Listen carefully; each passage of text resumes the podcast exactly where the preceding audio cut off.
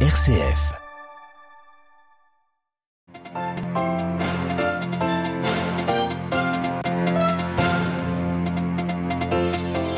La trêve de quatre jours a commencé à Gaza. Depuis plusieurs heures, des dizaines de camions d'aide humanitaire pénètrent l'enclave palestinienne.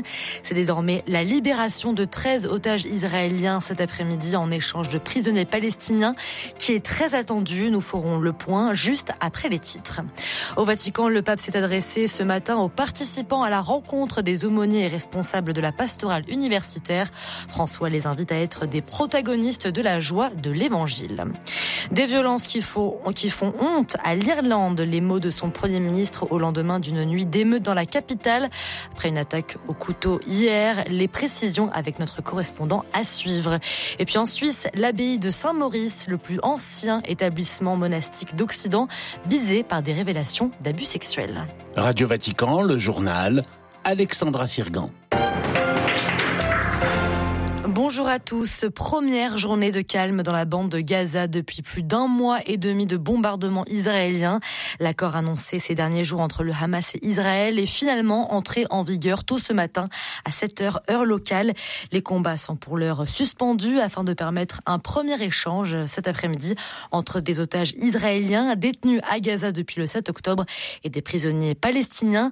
Que sait-on, Olivier Bonnel, pour l'instant de cet échange? Eh bien, Israël libère 39 personnes vendredi de ces prisons, 24 femmes et 15 adolescents, en échange de 13 premiers otages qui sont aux mains du Hamas. Tous les détenus palestiniens sont originaires de Cisjordanie ou de Jérusalem. Ils sont retenus à la prison d'Ofer, située non loin de Ramallah. Ils seront remis au comité international de la Croix-Rouge dans deux heures environ. Au même moment, Alexandra, les 13 otages israéliens devraient être libérés via le point de passage de Rafah en Égypte. Là, des officiers de sécurité israéliens les attendront, accompagnés là aussi de membres de la Croix-Rouge. Otages libérés de Gaza s'envoleront ensuite en hélicoptère de l'aéroport égyptien, égyptien d'Al Arish pour être ramenés en Israël.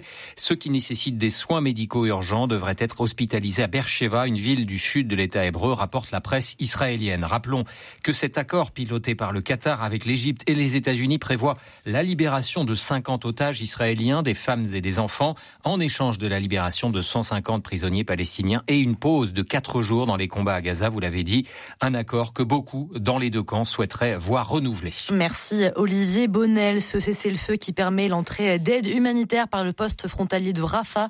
Pendant ces quatre jours, 200 camions d'aide humanitaire et 130 000 litres de carburant seront quotidiennement acheminés dans l'enclave selon l'Égypte, où les bombardements euh, massifs israéliens ont dévasté des quartiers entiers, des villes et des camps de réfugiés dans la bande de Gaza.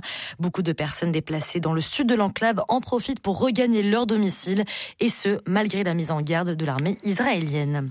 Cette trêve depuis 7 heures ce matin est également appliquée dans le sud Liban, autre théâtre d'affrontement depuis un mois et demi entre l'armée israélienne et le Hezbollah. Relative accalmie aujourd'hui après une journée de violence sans précédent hier. Pour la première fois, des missiles de haute précision ont été tirés par le Hezbollah en signe de représailles après la mort mercredi soir de cinq officiers de haut rang, dont le fils du chef du bloc parlementaire du parti libanais.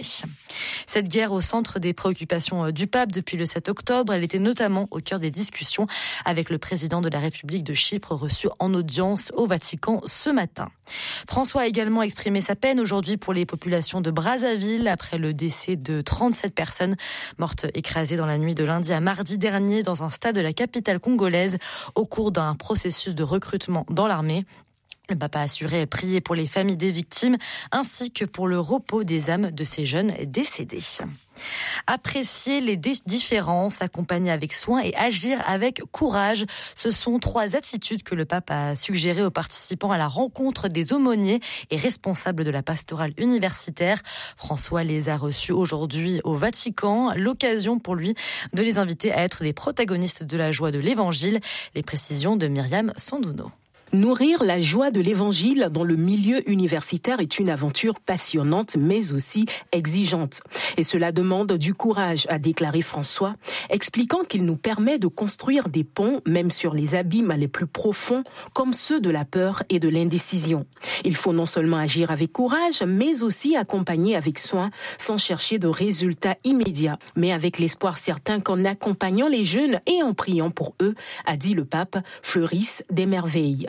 Sur cette voie, le Saint-Père invite à apprécier les différences, se focalisant sur le polyèdre, une figure géométrique facile, présentant des aspérités comme la réalité parfois. C'est précisément cette complexité qui reflète sa beauté, a affirmé le pape, car elle lui permet de refléter la lumière avec des tons et des dégradés différents en fonction de l'angle de chaque facette. François, pour terminer, a exhorté à toujours cultiver dans la vie et dans le ministère la confiance audacieuse de ceux qui croient.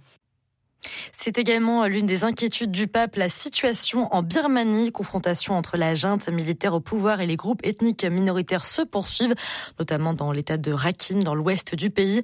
On apprend ce matin que des dizaines de familles ont trouvé refuge dans un monastère euh, bouddhiste pour justement éviter les conflits. Par ailleurs, un millier de, de Rohingyas victimes de persécutions dans le pays sont arrivés en Indonésie cette semaine, selon une ONG de défense des Rohingyas. Ils étaient exilés au Bangladesh où les conditions de vie étaient très difficiles, souvent entassés dans des camps de réfugiés surpeuplés. On part en Irlande maintenant. Le calme est revenu à Dublin après une nuit de violence et de pillage imputée à l'extrême droite.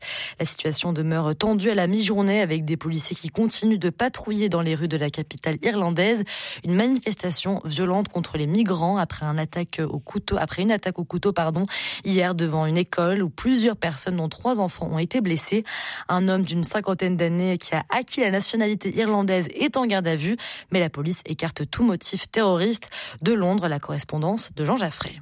La situation demeure tendue à Dublin après une nuit d'émeutes, véhicules incendiés, magasins pillés, agressions visant des policiers et des journalistes. Jusqu'à 400 membres des forces de sécurité ont été mobilisés. Une attaque au couteau jeudi vers 13h à la sortie d'une école primaire a fait quatre blessés, trois enfants et une femme d'une trentaine d'années. Aussitôt, sur les réseaux sociaux, la rumeur s'est répandue que le suspect était un étranger et des gens ont convergé vers Parnell Square dans la banlieue nord. Sur des pancartes, on pouvait lire Irish Life Matter, les vies des Irlandais comptent et des drapeaux irlandais étaient brandis. 34 personnes ont été arrêtées. Nous ne tolérerons pas qu'un petit nombre utilise des faits épouvantables pour semer la division, a déclaré la ministre de la Justice, Helen McEntee. La crise du logement et le sentiment d'insécurité ont été instrumentalisés par l'extrême droite qui a organisé des protestations devant des centres d'hébergement et une manifestation devant le Parlement en septembre dernier. Londres, Jean Jaffré, Radio Vatican. Et cette attaque au couteau a eu lieu à 300 mètres du couvent dominicain de Saint-Sauveur. Les frères dominicains de Dublin disent prier pour toutes les personnes impliquées. À Pékin, la ministre française des Affaires étrangères a rencontré aujourd'hui son homologue chinois Wang Yi. Dans une conférence de presse conjointe, Catherine Colonna déclare compter sur la vigilance des autorités chinoises pour éviter tout soutien à l'effort de guerre russe en Ukraine. En Suisse, c'est un symbole prestigieux de l'Église catholique qui est dans la tourmente. L'abbaye de Saint-Maurice dans le canton du Valais, fondée en 515, elle est le plus ancien établissement monastique d'Occident, toujours en activité. Mais voilà, des révélations de multiples abus sexuels commis en son sein ont éclaté dimanche dans une émission télévisée, suscitant émoi et dégoût parmi la population. Hier, la communauté a fait son mea culpa et appelé le Vatican à l'aide. Les précisions d'Adélaïde Patrignani, pardon.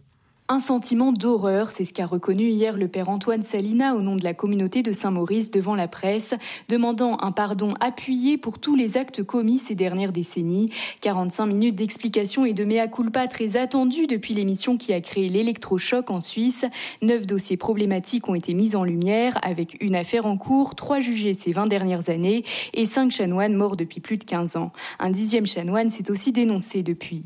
Le documentaire a révélé de graves dysfonctionnements. Le père abbé de l'abbaye, Jean Scarcella, s'était déjà mis en retrait en septembre dernier, annonçant faire l'objet d'accusations d'abus sexuels. Mais son successeur par intérim, Roland Jacquenoux, enseignant au collège, est lui-même soupçonné d'abus, ce dont il se défend dans une déclaration, même s'il a décidé de se retirer définitivement de toute fonction. L'abbaye a demandé à Rome de nommer un délégué apostolique pour diriger la communauté. Un audit a aussi été annoncé, ainsi que la volonté de collaborer avec la justice civile. Le procureur général valaisan s'est d'ailleurs rendu ces derniers jours à Saint-Maurice pour récupérer des archives. Une procédure préliminaire a été ouverte, tandis que d'autres témoignages de victimes pourraient émerger ces prochains jours. À Sion, en Suisse, Adélaïde Patrignani pour Radio Vatican.